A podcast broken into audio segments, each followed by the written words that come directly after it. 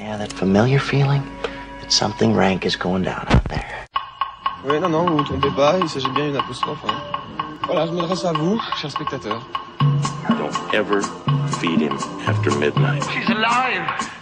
Alive! Ready to party! I'm sorry, Dave. I'm afraid I can't do that. I'm a man. Well, nobody's perfect. Qu'est-ce que c'est acteurs sont à l'aise dans leur personnage, l'équipe est bien soudée, les problèmes personnels ne comptent plus, le cinéma règne. Vers l'infini et au-delà Bonsoir, ce soir nous serons votre monsieur loyal. Si circassien n'est pas notre métier, nous potassons nos petits papiers pour faire notre précis sonore du cinéma de la semaine. Et c'est assez. Que le spectacle commence, approchez-vous, approchez-vous, et vous verrez. Vous verrez que vous n'aurez pas besoin de lire les Pentagon Papers, ni d'être Marie Curie pour comprendre la douleur de Véronica, ou encore celle de Liam Neeson. Franchement, le mec se plaint de son trajet alors qu'il a jamais pris la 13. Pff, un peu limite. Nous ne sommes pas les barons noirs. Cette semaine, nous sommes The Greatest Showman. Extérieur nuit, c'est parti.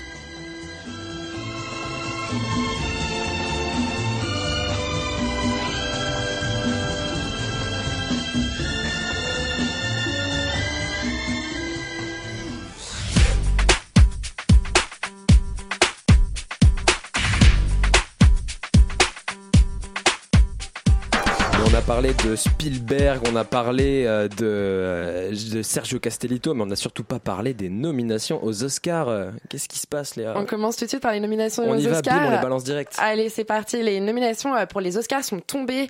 Euh, parmi les favoris, on retrouve bien sûr trois billboards La forme de l'eau, Dunkerque, Pentagon Papers, Get Out et Les Heures sombres. Que des surprises, du coup. Ouais, vraiment que des surprises. C'est vraiment les gros favoris.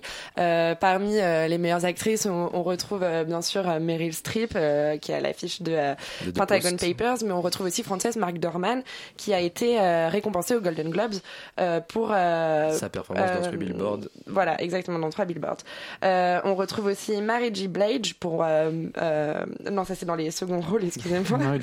On retrouve aussi pardon, euh, Sally Hawkins pour La forme de l'eau, Margot Robbie pour Moi, Tonya, et Sayer Ronan pour Lady Bird. Lady Bird qui est également, euh, Ronan, qui est cher. également un petit favori quoi parce Ouais, qu'il qu'il a il a raflé vachement surpris euh. Golden Globe Ouais, ouais. et c'est un film qui est très très apprécié par le public et la critique américaine. Donc c'est un Parce film qu'en qui fait, peut il a- faire euh, événement. Il a gagné le meilleur, il a gagné le Golden Globe du meilleur film en comédie, c'est ça? Exactement à la, au, au nez à la barbe de Get Out. Donc c'est quand même assez surprenant. Plutôt pas mal. Euh, ensuite, Dans les meilleurs réalisateurs, on retrouve Christopher Nolan euh, pour Dunkerque, Jordan Peele pour Get Out, Greta Gerwig pour Lady Bird, Paul Thomas Anderson pour Phantom Thread et Guillermo del Toro pour La forme de l'eau. ah bah, c'est un palmarès de dingue. Ouais. Alors Ouais. après voilà, c'est souvent les mêmes films. euh, c'est des annonces, C'est quoi. souvent les mêmes films qui reviennent. Euh, Ouais. Pour les Césars 2018, il faudra attendre mercredi prochain parce qu'il faudra attendre le 31 Est-ce que ce sera Guillaume du Taureau qui sera euh, la version Ce sera française. Guillaume du cancer. Guillaume enfin, du. Taureau. Guillaume de- du bélier. Sébastien du Verseau. On peut tous les faire. Euh, et je crois qu'on a le, avant d'enchaîner sur le reste des le, news, le on a box office. Ouais, le Ouais, box le office, c'est le 14h de Paris. Alors le après. box office de la semaine, la grande surprise, c'est l'arrivée en numéro 1 de Brillantissime avec 295 000 Sans blague, entrées. de Michel Larocque. Ouais, de Michel Larocque. Le film est pourtant extrêmement critiqué euh, par la presse. Euh, nous, on l'a pas vu à l'extérieur nu, on n'a pas pu vous en parler, mais il est carrément euh, tarifé de navet. Euh, donc Ouais, c'est bah ouais, pas ouais. forcément, euh, euh, il a pas forcément été très aidé, mais il arrive quand même en euh, en numéro 1. Et euh, Euh, en il fait un score. les autres, du coup. Il, il terrasse euh, pas, pas forcément les autres, il met pas énormément de distance avec les autres Mollement. films, mais euh, il est quand même, euh, il est quand même, il fait quand même mieux que Downsizing, euh, film avec Matt Damon qui avait été quand même, en- enfin qui a eu une promo euh, assez, euh, assez spectaculaire. Et de les enfants très vite réduit. Voilà. Ça, Voilà, c'est tout qui pour part moi. petit. En deuxième place, euh, Jumanji, Bienvenue dans la jungle, reste toujours euh, dans le top 3 Ah, il cartonne avec va euh, bientôt merci, franchir les Laurie, 3 merci. millions d'entrées voilà, et j'en suis voilà, fier c'est une 270 fierté 000 en- personnelle Tout ça, c'est grâce à The Rock. hein. 270 000 entrées cette semaine, il y a avec un cumul de 2 896 000. En troisième place, on retrouve trois billboards, les panneaux de la vengeance, avec 240 000 entrées.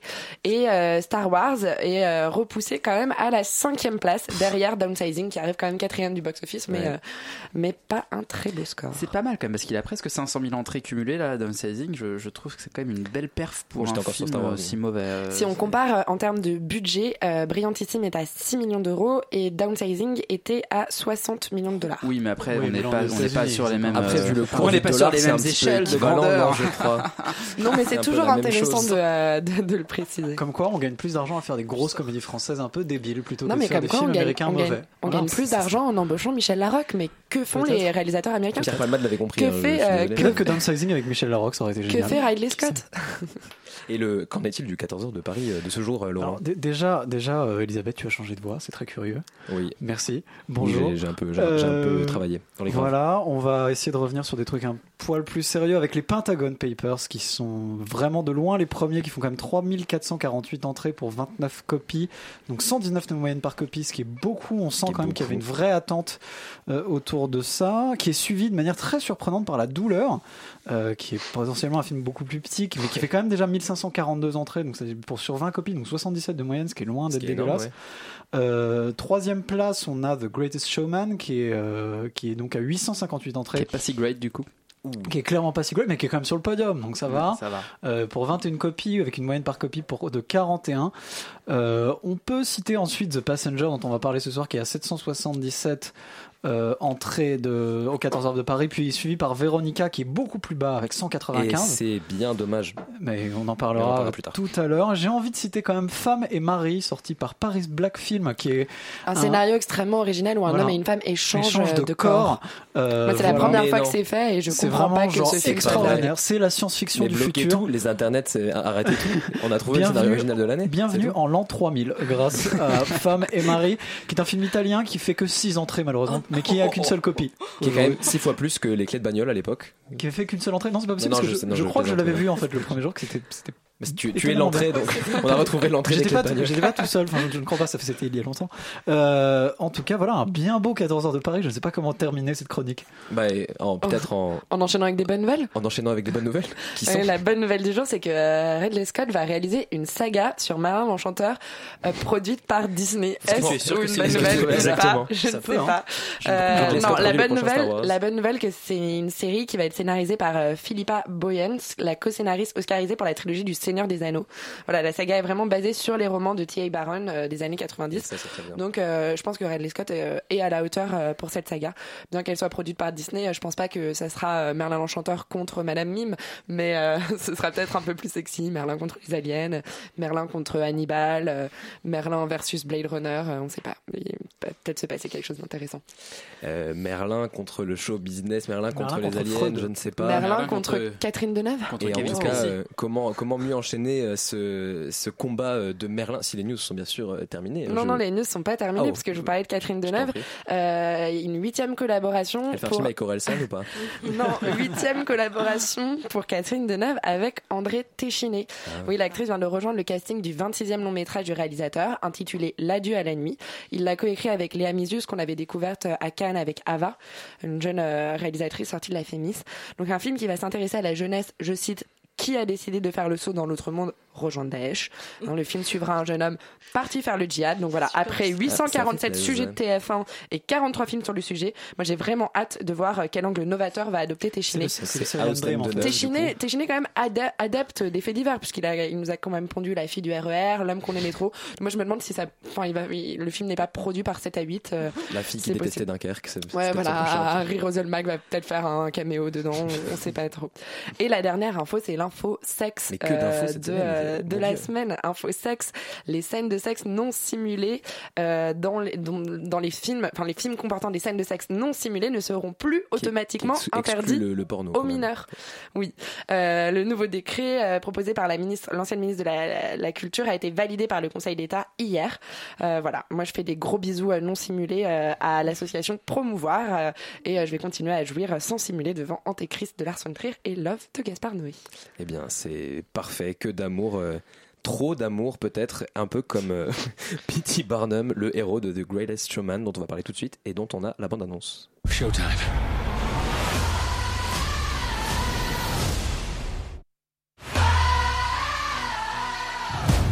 Ladies and gents, this is the moment you've waited for.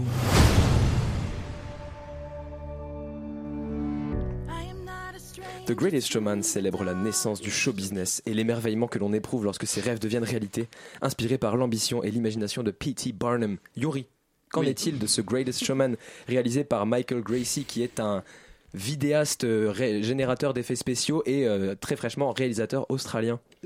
Alors déjà, il faut revenir sur la jeunesse du projet qui est que- avant tout, parce que c'est un projet qui a 7 ans. C'est un projet Ce qui a non, mais ce qui est intéressant, non, mais ce qui est intéressant. Pourquoi ce film sort aujourd'hui? C'est que le projet Parce a qu'il y a Zac 7 Efron ans. qui fait du trapèze, c'est pour ça que c'est intéressant. Non mais c'est aussi intéressant. Non mais et donc euh, Zac Efron qui chante, ça c'est novateur. complètement. Mais alors Hugh Jackman. euh, Hugh Jackman portait ce projet depuis 7 ans. Il voulait absolument faire une comédie musicale originale. Entre temps, il a fait Les Misérables. Entre temps, Oupsie. entre temps, voilà. Entre temps, il a gagné un Golden Globe pour ce rôle. Entre temps, les deux paroliers musiciens de The Greatest Showman ont fait euh, d'abord La La Land. Ils ont donc écrit les paroles de La La Land, pas la musique, mais les paroles. Et ils ça ont- c'est bien. Et voilà. Et puis ils ont aussi fait une comédie musicale à succès, à Broadway qui s'appelait Dear Evan Hansen, qui était vraiment pas, était vraiment très vraiment bien. pas mal. Et, et là, donc euh, le studio ressort ce, projet du tiroir. Pourquoi? Mais c'est c'est pas c'est pas affligeant. C'est-à-dire qu'il faut le prendre pour ce que c'est. quand on commence une critique par c'est pas de la merde, Non, non, mais c'est un peu compliqué. comment dire je trouve le je trouve le geste intéressant c'est-à-dire qu'on fait une comédie musicale originale qui part de rien qui n'est pas euh, une adaptation d'un d'un spectacle qui n'est pas une adaptation d'un grand livre voilà c'est un biopic complètement fantasmé on est sur du Baz Luhrmann c'est vrai un peu de seconde zone néanmoins le film n'est pas mal réalisé, c'est quand même assez léché. On peut trouver ça un peu too, much, c'est clair, mais euh, il y a une vraie volonté de faire un film divertissant, populaire, euh, avec des, des, des chansons qui sont assez entraînantes, qui se veulent pas être euh, du Mozart ou du Beethoven, mais c'est quand même des chansons très entraînantes dont les dont on retient le- les refrains et, et- et qui nous font passer un bon moment au cinéma. Donc moi je Oui, je trouve que voilà, c'est- un peu de la mélasse pop, je l'admets, mais c'est pas non mais c'est pas déplaisant à écouter. Qu'il faut il faut aussi il faut aussi ne pas bouder son plaisir dans ce moment-là. Alors- Je trouve que le film euh, euh, voilà, je trouve que le film se tient. Néanmoins, on est sur du on est on est, on est clairement pas sur du La La Land ou sur une comédie musicale de ce gabarit-là. C'est vrai, mais c'est un spectacle assez réjouissant et je voilà, je je, je, je déconseille pas à ceux qui aiment la comédie musicale d'aller voir ce film. Moi, je suis, je suis assez d'accord avec toi sur l'aspect ne pas bouder son plaisir et sur le fait que ce soit une, une- un, un très très très bel effort visuel et que ce soit très bien que ce soit une comédie euh, musicale originale, donc euh, dans un scénario complètement fantasmé. Maintenant, je me dis, quitte à ce que toutes les chansons ressemblent à du Louis Fonzi, autant qu'on donne carrément la composition à Louis Fonzi et qu'on arrête de se faire chier, quoi.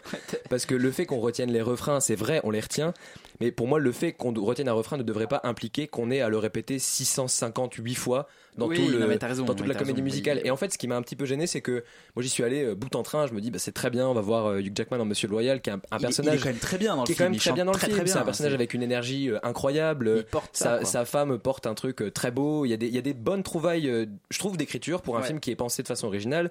Cette idée de, il rencontre une voix magnifique qui va, euh, qui va essayer de promouvoir au maximum et il veut, en fait, parce que le principe, c'est qu'à la base, il, il découvre un musée des curiosités. Exactement. À la base, c'est un employé. euh, Il y a l'histoire de- d'amour. Bon, alors, le, le truc gêné, c'est qu'on voit les ficelles scénaristiques à tous les niveaux. Bien sûr. Il tombe amoureux, son père n'a pas d'argent, lui non plus, il aide son père dans des petits travaux quotidiens, il va chez un riche, il tombe amoureux de la fille du riche, euh, va faire sa vie, lui promet en revenant quand il est adulte qu'il va donner une super vie à sa fille, Ouais. quand il se rend compte qu'il donne pas une super vie à sa fille, en fait il dit ah non mon dieu j'ai un job trop compliqué, il, dé- il démissionne de son job trop compliqué. Tu fais super et bien là, Jackman. hein. et là, il- en fait, il a, il a de la thune et du coup, sa thune, il investit dans quoi? Un musée des curiosités. Sa femme dit non, j'y crois pas, ça va jamais marcher. Lui dit si chérie, ça va marcher. Il fait quoi? Il monte un cirque, ça, marche, pas. Il monte un cirque avec plein de gens Mais hyper bizarres, genre une femme à formidable, barbe et tout, ça marche. Ouais, c'est Et il ça. chante en même temps, donc ça c'est pas mal. Mais en même temps, quand il veut après, de faire ça en chantant. Hein, il y a des scènes, genre j'ai un peu pensé à, j'ai un peu pensé à Channing Tatum dans euh, dans euh, Ave César. Ouais. Du coup, il, y a cette scène où il arrive dans le bar et il y a le barman qui lui sert des shots. Et ça, cette scène-là, rien que pour ça, c'est excellent de le voir au ciné. Parce une, c'est une chorégraphie vraiment de malade. Les danses sont très bien.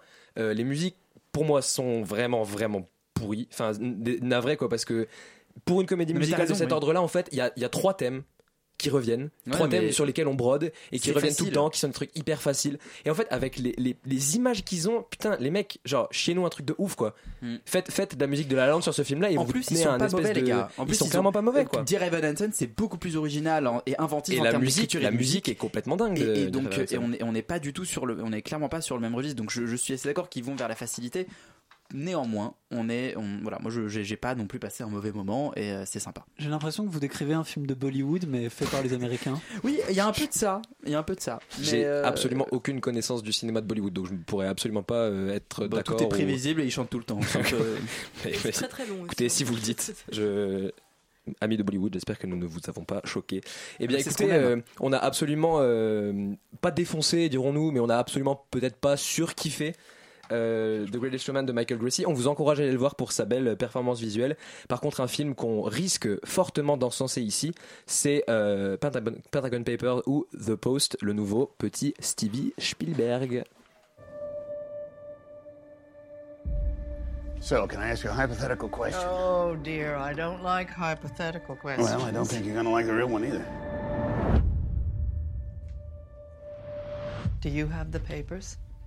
Première femme directrice de la publication d'un grand journal américain, le Washington Post, Catherine Graham s'associe à son rédacteur en chef, Ben Bradley, campé euh, Catherine Graham par, euh, euh, je vais y arriver, Meryl Streep. merci, et Ben Graham par Tom, ben, Gra- Ben Bradley pardon, par Tom Hanks, pour dévoiler un scandale d'État monumental et combler son retard par rapport au New York Times avec qui il se tire la bourre. Charlie, tu as vu The Post, qu'en penses-tu? Non mais le fais pas commencer, hein, ça va mal commencer là. C'est-à-dire- ok, Yuri, tu ça va, le mec a commencé tout à l'heure, euh, se prend la confiance. Bon, Char- Charlie, tu as vraiment détesté The Post? Non, j'ai pas détesté The Post, mais euh, je l'ai trouvé un peu lourd. Euh, Enfin, en fait, c'est ce qu'on disait hier avec Yuri, c'est que il est bien fait, il est de bonne facture pour euh, un film euh, qui nous parle de l'histoire de, de, de, de l'Amérique à ce moment-là.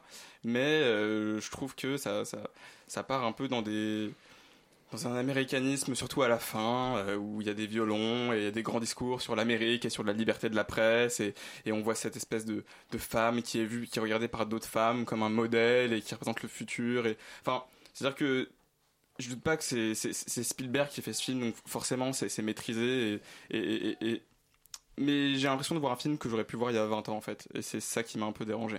Après, est-ce que Steven Spielberg n'est pas euh, enfermé dans une cinématographie qu'il qu'il cristallise et qu'il évolue jamais vraiment avec son temps? Laurent, qu'est-ce que tu en penses moi, de je, alors, moi, tu vois, je, bah, je pense qu'au contraire, euh, Spielberg, quand parfois il peut, il peut, il peut faire des choses qui, qui nous surprennent. Euh, en effet, moi, je suis assez d'accord avec Charlie. Je trouve que c'est un Spielberg qui est assez mineur. Euh, il vient vraiment avec des très gros sabots sur le féminisme notamment, où vraiment euh, ce personnage féminin qui est, quand même euh, censé être regardé comme un modèle euh, très, euh, enfin de manière un petit peu, un petit peu exagérée, un petit peu absurde. Après, ce que j'ai trouvé intéressant, c'est tout le, tout le monde des années 60, du monde du travail des années 60 qui est très bien dépeint, où en fait il n'y a que des hommes, Ouais. où être une femme dans ce milieu d'hommes, c'est déjà. C'est être secrétaire et rire à la voilà, blague de Tom Hanks, euh, et c'est très curieux. Enfin, je veux dire, euh, elle, elle est, c'est vraiment une anomalie ce personnage, et c'est pour ça que c'est assez intéressant. Mais ça suffit pas pour faire un film, en fait. Euh, euh, il est un peu léger. On voit aussi les grosses ficelles sur la liberté de la presse, euh, où clairement, euh, avec ce qui se passe en ce moment avec Donald Trump, etc., euh, il y a une vraie question aux États-Unis sur ce sujet, mais euh, euh, il le fait, il le fait de manière un petit peu, un petit peu anachronique, enfin pas anachronique, mais euh, mais on va dire loin de nos préoccupations actuelles en fait, parce que le l'enjeu, le vrai gros enjeu actuel de la presse, qui est vraiment traité très en filigrane dans ce film, c'est euh, c'est l'enjeu financier en fait. Ce sont des gens qui n'ont pas d'argent, qui vendent pas, qui arrivent pas, qui, a- qui où tout l'enjeu en fait c'est de réussir à être stable financièrement tout en racontant des choses intéressantes et pas faire de l'infotainment euh, bébête. Euh, et ça, c'est très peu. le- le- tout, tout le, tout le, le, le- comment dire, le passage économique est très peu traité. Euh, Il y a aussi quelques petits problèmes d'enjeu, euh, notamment euh, il y a un moment où ils se fixent une espèce de deadline un peu absurde. Bon, enfin, Ouais. il y a, il y a des Ouais. petits problèmes, il y a des petits problèmes de, de, de scénario aussi. On est loin d'être dans un Spielberg de gros niveau. C'est sympa, c'est joli à regarder, c'est bien joué. Bon, euh, enfin, c'est pas une perte de temps non plus. Mais enfin, un pas petit, non un, plus un, incroyable, quoi. un petit quoi, Yuri. Oui, mais, mais en même temps, on voit tellement de mauvais films que pour là, pour non mais vraiment, voilà, pour une fois, c'est un film qui est, Est-ce qu'un mauvais Spielberg finalement c'est pas s'assume- mieux qu'un très voilà, bon euh, qui s'assume comme étant un film classique dans la veine de Capra, dans la veine de Ford, dans la veine de ces films-là, qui ne qui ne demandent rien à personne, qui font leur job et avec une certaine virtuosité quand même dans la mise en scène, enfin qu'on qu'on peut pas nier à Spielberg, qui est très très bon. Les les les plans sont vachement dynamiques, comment il passe, enfin comment comment il construit des images. Ouais, c'est alors, c'est tu mon vois, je serais avis. pas tout le C'est mon avis. bon. je trouve que je trouve que le le, le rapport avec l'Amérique contemporaine, il est dans le personnage de, Nixon, et dans le fait qu'un homme au pouvoir s'accapare finalement la liberté de la presse, et c'est exactement ce qui se passe avec Trump aujourd'hui, quand en fait finalement le, il, il montre Nixon en train de dire oui mais il faut, il faut buter ces journalistes, ils sont insupportables, Mmh. c'est des cons, Euh, c'est exactement ce qui se passe avec Trump aujourd'hui, quand il dit ne venez pas à la Maison Blanche, enfin il- C'est là où il fait le télescopage. Et deuxième chose, je trouve que le, le, le, le film est un, un parallélisme vachement drôle avec les hommes du président. Et il y a un côté vraiment Spielberg qui réalise ces hommes du président à lui et il va jusqu'à, j'ai vérifié du coup, j'ai revu le début des hommes des présidents, il fait les mêmes plans à la fin parce que sans spoiler, euh, euh, la fin du film ouvre sur le scandale du Watergate, c'est-à-dire qu'on voit le gardien qui pas très subtile, non, non, mais qui, qui trouve, qui trouve- non mais en fait c'est très belle- avec il refait, il refait l'ouverture des hommes des présidents. Oui, bah oui, oui. Mais vraiment, quasiment plan c'est pour vrai. plan. L'image de l'immeuble, l'image du gardien, l'image de la porte avec le scotch, ce sont les hommes du Et président. À En même temps, c'est un hommage et en même temps, c'est un peu Spielberg qui évacue sa frustration de pas avoir fait les hommes du président en 74 et du coup, euh, et, et du coup, qui, qui fait cette fin là, j'ai l'impression. Du coup, c'est pour ça qu'il fait ce film aussi et dans, dans sa démarche euh, de réalisateur. Oui, je suis plutôt d'accord euh, avec Yuri sans complètement sans, sans faire abstraction de ce que vous avez dit Charlie et Laurent, c'est-à-dire qu'en fait, je vois très bien que c'est pas un grand Spielberg, je vois très bien que c'est un film qui a ses défauts, je vois très bien que c'est un film dont les enjeux sont pas forcément très clairs à tous les niveaux. Simplement, en fait, j'ai l'impression que moi depuis les dernières années où je vois Spielberg, où j'ai vu Lincoln par exemple, j'ai l'impression que c'est des films dans lesquels il sait qu'il n'a rien à prouver, il sait qu'en fait sur toute la longueur, de son film, il a plus besoin de faire les Spielberg qu'il faisait avant. Parce qu'en fait sa reconnaissance est déjà établie et on va quand même aller au cinéma parce qu'il y a le casting qui parle pour lui, parce qu'il y a des choses qui parlent pour lui et parce qu'en fait simplement le scandale euh, des Pentagon Papers parle pour lui en fait. Et du coup, je sais que même si dans ce film-là, je vais pas être transporté tout au long et je vais pas à chaque moment me dire euh, maestria, chef-d'œuvre, brio. En fait, il y a certains points, certaines pierres angulaires dans le film qui pour moi sont vraiment très importantes. Comme par exemple une des plus grandes scènes, tu l'as, tu l'as mentionné tout à l'heure, Laurent, le fait qu'il y ait cette femme à la tête du journal, il y a cette phrase très bien qui est dite à un moment, c'est qu'en fait, un des, un des actionnaires principaux arrête pas de lui dire fais attention à la décision que tu vas prendre pour la publication, fais attention à ceci, fais attention à cela, parce qu'en fait, euh, en étant le journal de ton père, en étant le journal de feu ton mari, et elle elle l'arrête tout de suite, elle lui dit à un moment, faut qu'on arrête de considérer que parce que je suis une femme à la tête d'un truc, c'est parce que je l'ai hérité. Maintenant, c'est mon journal et euh, vous allez tous la fermer et vous me laissez tranquille, tu vois. Et c'est en fait une, une des façons les plus, euh, les plus euh, claires et les plus honnêtes de donner du pouvoir à son personnage féminin dans un rôle. Et c'est un petit peu euh, un des rôles les plus puissants que j'ai vu dans un cinéma américain masculin et grand public depuis, depuis quelques années. Et aussi, je voulais souligner, on n'en a pas parlé parce qu'il y avait d'autres choses à d'autres choses à dire euh, sur le film la présence quand même de David Cross et Bob Oden, Ouais, ouais. qui Ouais. sont Ouais. euh, ils sont effectivement sous-exploités dans le film parce que évidemment faut faire place à Meryl Streep et faut faire place à Tom Hanks mais qui ont quand même des rôles très intéressants le rôle de Bob Odenkirk notamment c'est euh, bah, c'est lui qui ramène la source. Donc il y a un truc un rapport très très intéressant quand il va passer ses coups de fil. David Cross est complètement grimé en espèce de, de vieux euh, de vieux un peu macho dégueulasse Ouais, Euh, il est génial, ouais. il est- ils sont vraiment géniaux à l'intérieur. Et c'est un duo qui fonctionne très bien. Je vous invite à aller voir Bob et David euh, si vous ne l'avez pas déjà fait. C'est ça n'a rien à voir avec le Steven Spielberg en soi. Mais je trouve qu'en fait dans son choix et en fait, une dernière chose qui m'a moi fait dire au contraire, euh, au contraire de Charlie, qu'il j'avais l'impression qu'il évolue un petit peu, c'est que dans certains moments, notamment juste ces moments d'échange téléphonique, alors je suis d'accord avec vous, c'est pas tout le film, mais j'avais l'impression un peu l'impression d'être de l'autre côté de House of Cards. Ouais. Donc ce moment où euh, en fait on a derrière lui, en fait je sentais derrière le téléphone un Frank Underwood l'appeler.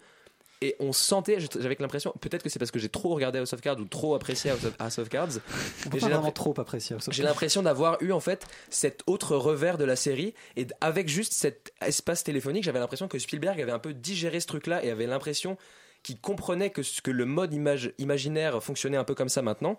J'ai vu une espèce de regarde moi je me place de l'autre côté de Netflix alors j'ai vu un truc hyper méta du coup de genre euh, distanciation de Spielberg par rapport à ça et le, du coup la, la, la fin du film m'a complètement bluffé quoi ce moment notamment où euh, le chef des armées l'appelle quoi c'est absolument mon avis. Je vois vos, vos têtes béates. On fera peut-être des live tweets pour que les spectateurs Non, le non, voient aussi. mais, euh, moi, j'ai trouvé qu'il y avait une dimension justement pas brillante sur tout le film, mais qu'il y avait vraiment des, des petits moments d'incision assez méta et assez puissantes. sur quoi. le personnage de Meryl Streep qui vraiment est le, le- le- le point central du film et la manière dont elle prend ses décisions et que justement c'est pas héroïsé comme on pourrait se l'imaginer genre maintenant je deviens forte et je en fait elle fait ça elle, elle fait ça elle, En fait, elle entend fait tout- juste ce qu'elle a à faire et elle, elle- elle voit tous ces mecs en train de s'engueuler en Ouais. train de se prendre la tête. Elle dit bah non bah voilà mais moi je fais ça et si je, je fais comme je veux et puis je vais me coucher.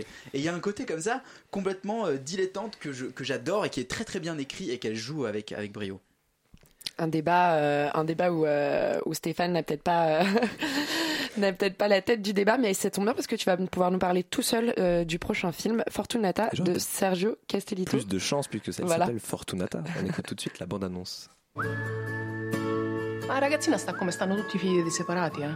Quello che importa è l'amore, no? I soldi servono, no psicologo. Come ti chiamo? Barbara. E come stai, Barbara? Sta bene. Fortunata a une vie tourmentée à côté de Jen, une fille de 8 ans et un mariage raté derrière elle. Elle est coiffeuse à domicile, vit en banlieue, donc en banlieue de, de Genova en Italie, traverse la ville, entre dans les appartements bourgeois et colore les cheveux des femmes. Et en fait, elle se bat, c'est l'histoire d'une femme en fait qui se bat pour euh, sortir de son divorce, avoir droit à un nouveau bonheur, avoir droit à, à une nouvelle vie pour sa fille. Alors moi, c'est un truc qui sur le papier m'a complètement euh, fait fuir. Et c'est un, un film qui, en fait, est vraiment très surprenant. Un film de Sergio Castellito. J'avais un peu l'impression dans- Jasmine Trinca. Dans la bande-annonce, j'avais un peu l'impression de voir la version italienne de The Florida Project. N'ayant pas vu The Florida Project, ce The sera très Florida- difficile de répondre ouais, à ta question. The Je vois Florida très bien Project de qui est sorti euh, il y, a- il y a quelques semaines et euh, Avec et qui, Willem en figure paternelle et qui vient, euh, et qui traitait un peu justement de, de, ce, de cette mère un peu désaxée, seule avec une gamine et qui cherche un peu. Alors je sais pas dans quelle mesure le personnage de William Defoe était différent. Là, il y a un personnage joué par Stefano Accorsi qui est le thérapeute en fait de la petite fille avec lequel la mère va avoir une histoire d'amour. Le rôle du euh, du, du mari, enfin de l'ex-mari flic joué par Alexandro Borghi. Tous les tous les rôles sont vraiment inc- incroyablement bien campés. Euh, Jasmine Trinca est vraiment euh, incroyable en femme euh, décontenancée, un peu perdue, qui sait pas vraiment trouver sa position, euh, qui cherche un peu à euh, sans empiéter du terrain sur sa fille, à un peu se mêler de tout ce qui se passe dans sa vie et du coup il y a le problème de, de se mêler en fait à l'échange thérapeutique. Euh, Il y a le, le père qui est dans une position complètement malsaine à l'extérieur et qui vient se réinsérer au moment où il faut absolument pas se réinsérer et dans, le, dans le, manège, hein, euh, dans le manège amoureux évidemment. Et en fait, il y a tout, tout, tout est extrêmement bien pensé, tout est assez fin. Alors évidemment, il y a des scènes où ils s'engueulent très très fort, où ils sortent, ils se poussent. euh, c'est des personnes qui sont peu stables en fait, mais ils ont vraiment un côté très très attachant et très euh, très fort et très beau dans, dans ce film. Et il y a vraiment des scènes, des scènes assez puissantes, les scènes d'échange chez le thérapeute, où le mari vient s'asseoir et il y a vraiment des, des scènes très triangulaires et très, très fortes. Invite, enfin moi, je vous invite euh, complètement à aller voir euh, Fortunata en salle. Il est, je pense qu'il est diffusé dans beaucoup de cinéma. Et on va enchaîner tout de suite avec une autre femme qui, elle, n'a plus rien à prouver à personne parce que c'est Marie Curie. On écoute tout de suite la. Une voiture de l'Académie royale vous attendra devant l'hôtel dans une heure. Et si on leur rendait leur prix Nobel? Notre radium, il rayonne de l'intérieur. Tellement plus rien à prouver à personne qu'elle euh, se permet de me couper la parole, cette Marie Curie. Ah là là, c'est Marie-Noël Serre qui a réalisé ce biopic. Et qu'en as-tu pensé, Léa? Ah, un biopic sur, euh, sur Marie euh, Curie, j'étais obligée de vous faire une chronique euh, physique hein, euh, sur cette histoire de femme qui aime les expériences. Une femme blonde platine, numéro 78, qui vit un amour nickel, numéro veux en 28, venir, euh, avec Pierre, numéro 1, dans le cœur de Marie. Car Pierre est nobelisé, mais il n'est pas noble. C'est un élément du film, mais il disparaît rapidement du tableau. Pierre est périodique et meurt au bout de 20 minutes. Non, Marie ne l'a pas empoisonné à l'arsenic, numéro 33, car elle a un cœur en or, numéro 79, et un moral d'acier, pas au tableau, car c'est un alliage de carbone, numéro 6, et de fer, numéro 26. Et justement, dans ce monde d'hommes, elle a décidé de ne pas se laisser faire, numéro 26, mais plutôt de se les faire, numéro 26. Oui, c'est la chronique physique, très physique, presque coquine. Oui, oui, Marie Curie. Néon, néon, numéro 10. On ne comprend pas toujours ce qu'elle dit. Avec ce petit accent de plomb, numéro 82. Oui, car il plombe clairement la compréhension de certaines répliques. Ce n'est pas une femme à qui on demande allumé ou éteint, numéro 50. Son odeur envoûtante, tu sens bon, lui dit-on à plusieurs reprises dans le film, probablement dû aux effluves de Chanel, numéro 5. Euh, lui permettent d'attirer dans son lit Paul Langevin, le mari de son amie Jeanne, pour qui elle devient sa rivale, l'ennemi, numéro 1. Mais elle souffre, numéro 16, Marie Curie, autant que moi devant ce film flou. Je manque d'oxygène, numéro 8. J'étouffe, il me faut de l'air, numéro CO2. Elle a beau avoir découvert le radium, numéro 88, elle ne sait pas faire le point. Non, ce film n'est pas net, car tout le monde ne peut pas toujours être aussi bien organisé que Mendeleïev. Mais je vous aurais au moins fait un peu réviser votre tableau de physique. Au moins, vous aurez gagné quelque chose, car le film n'apporte pas grand-chose. C'est un film qui manque de sel, pardon, de sodium, numéro 11.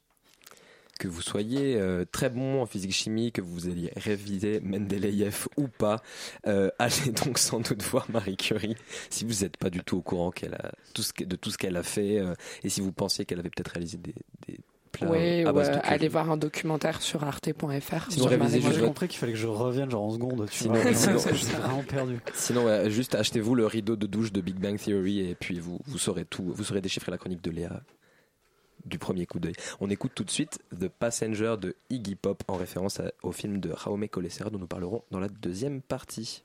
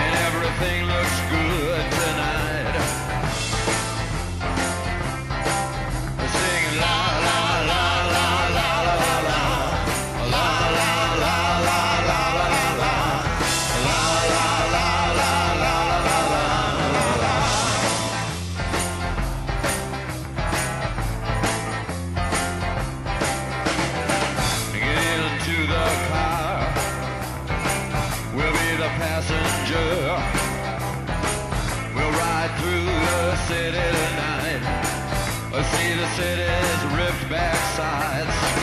We'll see the bright and hollow sky. We'll see the stars that shine so bright. A stars made for us tonight.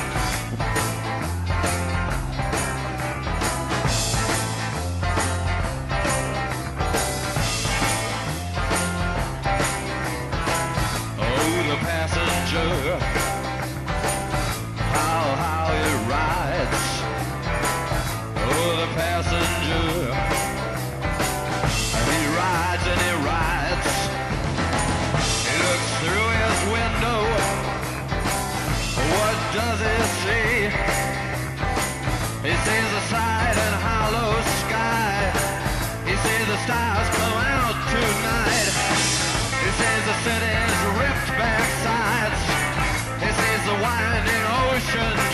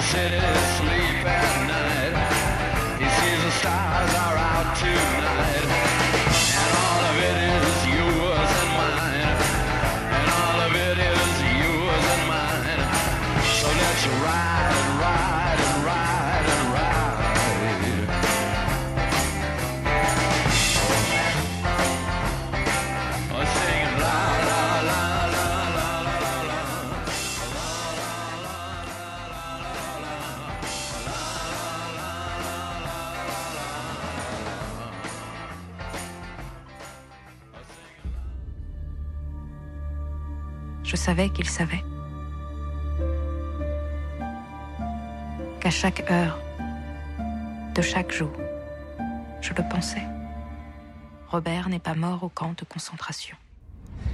Juin 1944. La France est toujours sous l'occupation allemande. L'écrivain Robert Antelme, figure majeure de la, ré- tout de suite. figure majeure de la résistance est arrêté et déporté. Sa jeune épouse, je vais faire peut-être la moitié des phrases euh, comme ça. Sa jeune épouse Marguerite, écrivaine et résistante, est tiraillée par l'angoisse de ne pas avoir de ses nouvelles et sa liaison secrète avec son camarade Dionys. Elle rencontre un agent français de la Gestapo, Rabière, et est prête à tout pour retrouver son mari. Comment tu l'as appelé euh, le- Rabi- Rabier, Rabière? Oui, bah oui, oui. non, Plutôt Rabier alors j'entendais moi, j'ai compris le- c'est- C'est c'était un agent- Bardem, ouais. un agent joué par français de la- Benjamin Biolay. Un agent français de la Gestapo espagnole.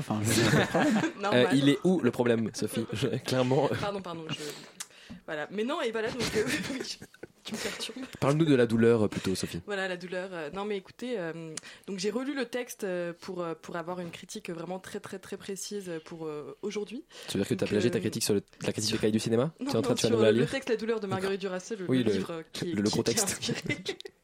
Le pavé. Et euh, voilà. Non mais en plus c'est pas c'est pas c'est pas très long. Et donc euh, la douleur c'est C'est un, un- un tweet, quoi.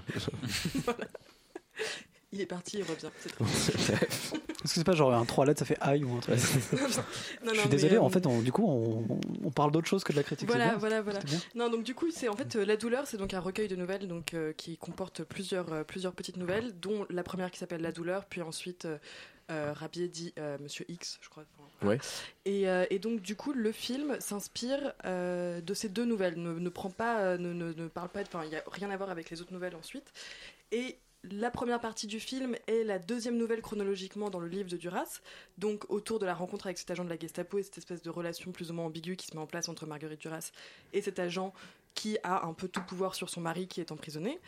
Et la deuxième partie du film est la première euh, nouvelle du, roman, enfin, du recueil, qui est donc l'attente du retour de Robert Antelme et la fin de la guerre. Et donc voilà, c'est c'est un peu déstabilisant de prime abord, et surtout qu'en fait c'est ça qui est très très très particulier, c'est que euh, je comprends pas pourquoi il a voulu prendre ces deux, ces deux nouvelles et pourquoi il s'est pas attardé juste sur la deuxième nouvelle qu'il arrive extrêmement bien à mettre à l'image, mais la première partie donc qui est concentrée sur euh, euh, la liaison, enfin pas la liaison, mais le, rapport euh, ambigu entre entre cet agent de la Gestapo et Marguerite et mais raté mais vraiment mais, mais terriblement raté. Enfin c'est je me suis mais vraiment mais terriblement ennuyée.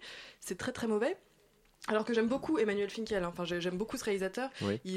J'ai adoré son dernier film, Je ne suis euh pas un salaud, euh, qui d'ailleurs est une phrase qui est dans euh, dans une de- dans la dernière nouvelle de La douleur de Marguerite Duras. Donc je Donc pense que on sent l'affiliation, euh, fan ouais, de ouais. Duras. Et mais voilà, et là, il euh, je pense qu'en fait, justement, c'est pour ça, je pense vraiment que c'est quelqu'un qui doit vraiment adorer Duras et qui n'a pas su, pendant cette première partie, se départir de, de, de Duras et des phrases qu'il a écrites, qui était trop amoureux de ce texte, parce qu'il y a une voix off, en fait, qui comble tout. Et au lieu de justement se départir de la voix off, il y a vraiment la voix off est tout le temps là et elle raconte, elle, elle- enfin, c'est vraiment, le, le livre est filmé, en fait. Et, et en plus, en ayant lu, du coup, deux jours avant le livre, je- vraiment, c'est mot pour mot, même, enfin, les dialogues sont repris mot pour mot. Euh, la manière dont, enfin, à un moment par exemple, Duras dit voilà, j'ai rencontré cet agent, euh, je suis sortie, j'avais la vision qui faisait ci, j'étais, je me sentais comme ci, etc. Et je veux dire, et, et Duras, ses mots sont absolument splendides. Enfin, je veux dire, vraiment, ce texte est d'une beauté, mais mais mais mais mais, terrifiante. Enfin, c'est quelque chose, on ressent vraiment, c'est à la fois sec et plein d'émotions. Et le problème, c'est que du coup. euh, les images que propose Emmanuel Finkiel sont, sont vraiment superfétatoires et ne sont pas du tout utiles parce que le texte, la voix off dit ma vision, ma vision, oui voilà, ma vision s'est troublée, euh, sa vision se trouble à l'écran. Enfin, je veux dire, du coup, c'est, non mais enfin, je veux dire, c'est un peu ridicule. Enfin, vraiment, Ouais. on a l'impression d'assister à un, à un exercice vraiment euh, stylistique. euh, de- Est-ce qu'on devrait en faire une fiction audio finalement de mais voilà, la non mais, douleur non, mais c'est, non mais c'est vraiment ça. Et du coup, cette première partie est très très très décevante. Par contre, bon, Mélanie Thierry, et je pense que aussi C'était voilà, ma question. Est-ce que Mélanie Thierry, ça. Benjamin Biolay, ça, ça Alors, fonctionne Benjamin quand même Biolay, très bien Ça marche pas du tout. euh, Benjamin Biolay en Ça marche jamais, non, mais façon, il est- Benjamin, ça, marche pas non du tout. Enfin voilà, c'est non, ça marche pas. Mais par contre, Mélanie Thierry est saisissante en Marguerite Duras. Enfin vraiment, euh, déjà, elle est absolument mais mais mais splendide. Et c'est la première, euh, c'est la, enfin dans cette première partie justement, on est tout le temps en gros plan sur son visage et on a l'impression que en fait il a voulu filmer à la fois le texte de Duras et à la fois Mélanie Thierry jouant Marguerite Duras qu'il a joué effectivement à la perfection enfin c'est c'est- elle, elle est c'est c'est le rôle de sa vie pour l'instant de pour Mélanie Thierry je pense Oui. c'est vraiment elle est incroyable de justesse et de, de précision mais du coup c'est un film qui est très rébarbatif à regarder pour la première partie et à la deuxième partie, vraiment, enfin, on, on voit très clairement euh, la, la- la scission entre les deux nouvelles et les deux parties dans le film. Donc c'est aussi, vraiment, j'ai vraiment presque eu l'impression que euh, il y avait deux réalisateurs à l'œuvre. En fait, c'est très très étrange. Et la deuxième partie sur l'attente sur Paris libéré, la liesse de Paris libéré et Marguerite qui est là, qui attend, qui ne sait pas si son mari va revenir, s'il est vivant, dans quel état il est, etc., qui ne peut pas prendre part à la liesse et la et l'allégresse de Paris est absolument saisissante. Et là, il y a vraiment quelque chose de, de- d'incroyablement fort qui se passe et où les mots, en fait, les, mots disparaissent devant les images et enfin, il ose s'emparer du texte et enfin, il ose en faire quelque chose et il ose créer quelque chose par-dessus ce texte. Et en fait, c'est un peu comme si tout d'un coup, il, voilà, il, se, il tue le père un peu. On a l'impression qu'il y a un peu quelque chose comme ça. Enfin, il ose voilà, se, se passer au-delà du texte et créer quelque chose à partir de ce que Duras a écrit. Et là, il y a une vraie proposition de cinéma. Euh, les quelques moments où il y a de la voix off sont utiles. Le, les images, il y a vraiment quelque chose qui est plus du tout dans, le démonstratif, alors qu'avant il était vraiment tout le temps dans le démonstratif. Là, il, ose vraiment. Enfin, c'est une vraie proposition de cinéma. La deuxième partie, la deuxième partie est bluffante, est vraiment exceptionnelle. J'ai vraiment trouvé que c'était une adaptation. Il y en a rarement des réussies, et là, la deuxième partie est vraiment excellente sur l'attente. J'ai rarement vu ça au cinéma de manière aussi précise. Et, et là, Mélanie Thierry, Emmanuel Finkiel et et, euh, et Duras, bah, ça marche très très très très bien. Et voilà, donc c'est un film totalement dans une espèce de balance très très, enfin c'est très ambigu, très ambivalent et je je Très voilà. bien. Bah, vous l'aurez compris, euh, donc du coup, pointez-vous au cinéma, fermez les yeux pendant les 45 premières minutes à peu près, vous les ouvrez, là vous regardez les images, vous êtes bluffé par le film, vous en sortez ravi. Et peut-être la meilleure chose que vous ayez à faire, c'est de reprendre la douleur, le recueil de nouvelles, de le lire dans le métro, et d'espérer qu'il ne vous arrive pas la même chose qu'à Liam Neeson dans The Commuter de Jaume Colessera, dont on écoute tout de suite la bande-annonce. I am not going to do this. She's trying to set me up.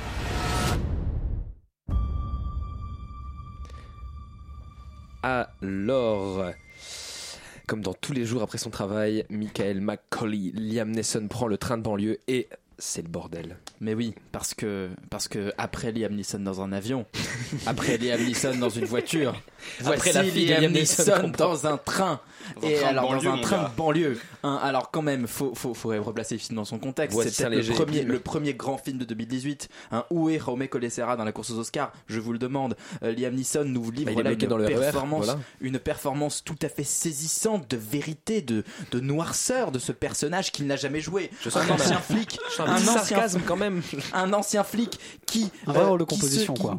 un ancien flic qui se retrouve mis au chômage par un système américain véreux parce que c'est aussi un grand film sur la crise de Wall Street. Alors attention là vraiment, on est sur de la critique sociale fine, fine et sans précédent. Je euh, et, et- et donc Entre voilà. les lignes finalement. Finalement, oui, un peu. Et du coup, euh, parce que parce qu'en fait, finalement, toute la première partie du film est extrêmement chiante. Parce que euh, donc, faut bien trouver un intérêt à cette première partie. Il y a une heure de film où on s'emmerde Les films qui ne savent pas assez royalement.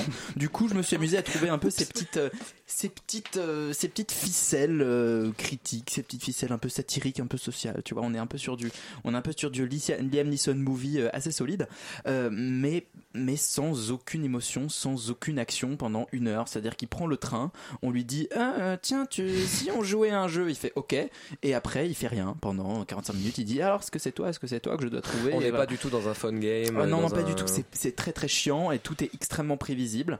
On est euh, euh, alors à un moment quand même, il a suivi les conseils bagarres de Johnny Cadillac et quand il commence à il commence à castagner sévère. Il pète des gueules, quand même. Il pète des gueules, c'est ça qu'on veut voir. C'est pour ça qu'on est là, bon, voilà. Il va voir un gars, lui dit Est-ce que c'est toi le méchant Il lui dit non, mais alors lui laisse pas faire, bam bam, Il dit, Je te crois pas, je vais quand même te casser la gueule. Voilà, donc là il est vraiment, euh, il est, il est très très sévère Liam dans ce film. Et puis, euh, et, comment dire, c'est c'est un scénario qui est d'une profondeur. euh, Absolument Abyssal, hein. abyssal, abyssal, mais abyssal comme comme finalement son sens qui lui aussi est tout à fait abyssal de, de c'est un vide en fait, c'est Ouais, un vide bah, qui, du coup, il y a- que Liam a un peu de mal à combler, je dois dire, euh, malgré sa présence physique assez impressionnante. On voit qu'il en a un peu marre, et c'est ce qui m'a un peu fait rire pendant la deuxième partie du film, c'est qu'on se demande vraiment ce qu'il fout là, et lui aussi, et lui avec lui, et nous avec lui, et du coup on a une espèce de compassion envers le personnage. Il dit mais qu'est-ce que je fous là Mais est-ce que c'est pas un film hyper en fait méta où il va euh, changer de euh, voix de dans un train de banlieue Ah là là Il là va là. changer de rôle de composition. Non, mais- Peut-être qu'en fait c'est un mélo, mais juste hyper méta.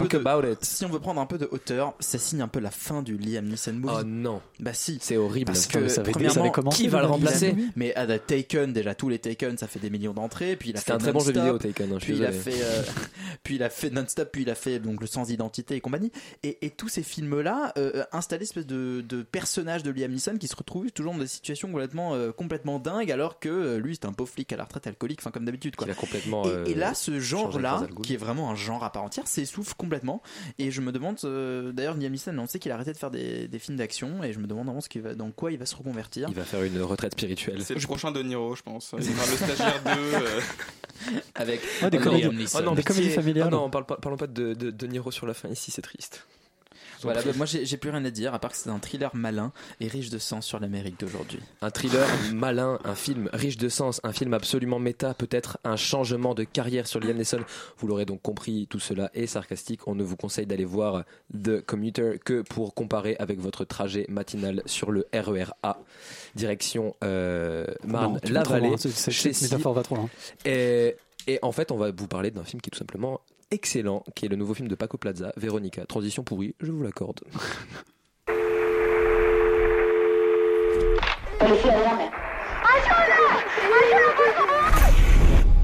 à Madrid après avoir participé à une séance de spiritisme avec ses, ses amis. Une jeune fille est assaillie par des créatures surnaturelles qui menacent de s'en prendre à sa famille. Un- Le seul cas d'activité paranormale officiellement reconnu par la police espagnole. Alors vendu comme euh, un nouveau rec, vendu comme le nouveau euh, film, de, le chef-d'œuvre du cinéma d'horreur espagnol. On le compare à Alex de la Iglesia. Euh, Paco Plaza est quelqu'un que j'ai découvert euh, ce matin à la projection de 9h au Hall et ça déménage complètement. On parle de Ouija, on parle de séance de spiritisme, alors on s'attend vraiment euh, du coup à ce Ouija classique de on sort la planche, on fait la séance entre amis et puis il se passe des trucs un peu chelous. Et en fait, on a vraiment un excellent mélange entre... le jour de la bête d'Alex de la Iglesia. On a vraiment un, mélange avec du coup cette espèce de vague spiritisme et un- une, construction vraiment hyper percutante de on est à la fin on, est au moment où le, détective qui euh, découvre le corps de la, de la petite rentre dans sa chambre et on, on nous transporte trois jours avant. Et en fait, c'est un film qui, dans sa construction, est hyper, hyper intelligent parce qu'il nous montre d'abord une fille qui doit vivre une situation de famille, familiale un peu compliquée. Elle doit être un peu la mère de ses frères et sœurs. La mère est un peu absente, mais il n'y a, pas, euh, il a pas vraiment d'absence physique de la mère. La mère juste travaille dans un bar, rentre tard. Le seul moyen pour la fille de contacter son père décédé qu'elle aimait beaucoup, c'est de faire cette séance de spiritisme. Donc du coup, même dans les moments d'échanges familiaux un peu tendus où euh, la mère lui reproche le spiritisme, elle peut placer la carte du père. Euh, Il y a tout un truc où en fait tous les enfants vont à un collège tenu par des, euh, des, des, des sœurs la mère supérieure en fait. Et du coup au moment où cette séance de spiritisme s'installe il y a un truc qui est absolument génial déjà de base c'est que c'est la journée de l'éclipse euh, c'est la journée de l'éclipse solaire. Et en fait du coup déjà quand on est à la maison et qu'on voit les enfants partir ils préparent un peu des photos il y a cette espèce d'angoisse. Du coup on se dit ah mon dieu il y a des gamines de 5 et 6 ans qui vont aller regarder l'éclipse donc du coup c'est assez bien montré pour qu'on ait peur que les gamines regardent pas et se fassent brûler les yeux. Donc, et toute cette toute notre attention est attirée sur ce, ce moment d'éclipse. Et en fait, les filles, les trois aînés vont à la cave et font une séance de spiritisme. Et de là, par un truc hyper chelou en fait, où on s'attend juste à ce que la séance de spiritisme fonctionne pas. Et le dynamisme du film change complètement et on se retrouve planqué dans une terreur macabre incroyable où juste la séance de spiritisme fonctionne, la fille devient possédée et le jeu des ombres est extrêmement bien fait. Un film en fait avec une tension euh, qui, est en escalade, qui est vraiment absolument parfaite. Il y a un personnage qui est absolument fabuleux, c'est le personnage de la mère supérieure, qui est une sœur aveugle. Et en fait, on se rend compte que cette, euh, cette sœur aveugle, en fait, euh, voit carrément les esprits. Alors, ça fait un peu vieux retour euh, facile comme ça, mais on apprend en fait qu'elle a un lien avec la, avec, Avec avec Véronica, qui est du coup l'héroïne. C'est pour ça que le film s'appelle Véronica, qui a un lien avec Véronica assez resserré en fait, et qui du coup va être vraiment son mentor et son guide tout au long de sa, sa trajectoire et de sa recherche. Et c'est vraiment un film en fait qui installe des petites réflexions. Déjà cinématographique, on a, les on a les codes du film d'horreur de base qui font plaisir. On a ce moment où la planche de Ouija se casse en deux. Elle essaye de la ranger chez elle. La planche de Ouija revient à la vie de façon un peu subtile, mode Annabelle, mais trop stylée. Et il y a des moments où, du coup, parce que Annabelle, il se Oh, ressort là. c'est extrêmement euh, contradictoire là ce que tu viens de dire. Euh, En tout cas, on, ouais, on ce a que, compris. ce que- ce que veut faire Annabelle, mais qui, qui ne le réussit pas du tout. Et, euh, et après, à la, à la- à la fin du film, en fait, pose des réflexions assez intelligentes sur euh, ce qu'a été le film tout au long de sa, sa construction et de sa trajectoire. À la fin, le personnage principal est face à une situation. Ce qu'elle en fait et ce que le film en dit est vraiment fabuleux. Euh, ensuite, euh, c'est euh, le fait divers est vrai du coup bon ça est-ce que ça nous intéresse? C'est une autre question mais c'est que c'est vraiment le seul cas d'activité paranormale officiellement reconnu dans la police espagnole et c'est vraiment l'histoire de cet inspecteur qui a trouvé le corps de cette fille qui a trouvé cette famille et vraiment le cas est rendu le plus fidèlement possible à la fin il y a des petites photos du vrai appartement dans lequel s'est passé l'affaire donc il y a un petit effet rec euh, mais du coup réinstauré dans le réel qui est symp- sympathique à la fin un film vraiment que je recommande très chaudement à tous les amateurs de films d'horreur et tous ceux qui euh, pensent, penseraient aller voir un Rec 5, qui ce n'est pas du tout le cas. Et euh, avant d'enchaîner sur une série qui n'a rien à voir du tout, on va s'écouter la bande-annonce de Baron Noir. On est à cinq jours du scrutin. Comment vous sentez-vous ce soir? Serein. Ce qu'ils veulent les gens, c'est un patron. Moi, je vais l'Élysée, toi, tu vas à Solferino. La brigade financière a obtenu ton placement en garde à vue. Si on met les mains dans la merde, c'est pour aider les gens. Est-ce qu'il y a un seul moyen pour qu'on puisse remonter jusqu'à vous Impossible. Votre amitié avec Philippe, c'est votre faiblesse. Faut en faire votre force. Alors hier tu le désignes comme mon successeur, aujourd'hui tu veux même plus de lui comme député. Je resterai candidat d'ici Dans la saison 1, la campagne présidentielle bat son plein avec le second tour qui s'annonce. Francis Logier doit affronter Jean-Marc Ozanné, respectivement Parti Socialiste et UMP.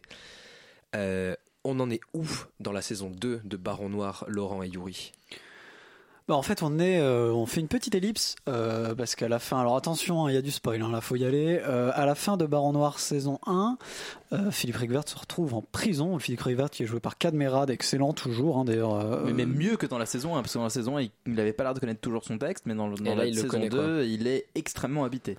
Mais euh, d'accord, je le trouve très dur quand même, mais ok. Et euh, donc en fait, il est en prison, il sort de prison et son poulain, enfin sa sa, pou- sa jument, je je sais pas comment on appelle une jeune jument, Attention, mais euh, c'est Anna Mouglalis qui vient d'être élue présidente, enfin qui en passe d'être élue présidente.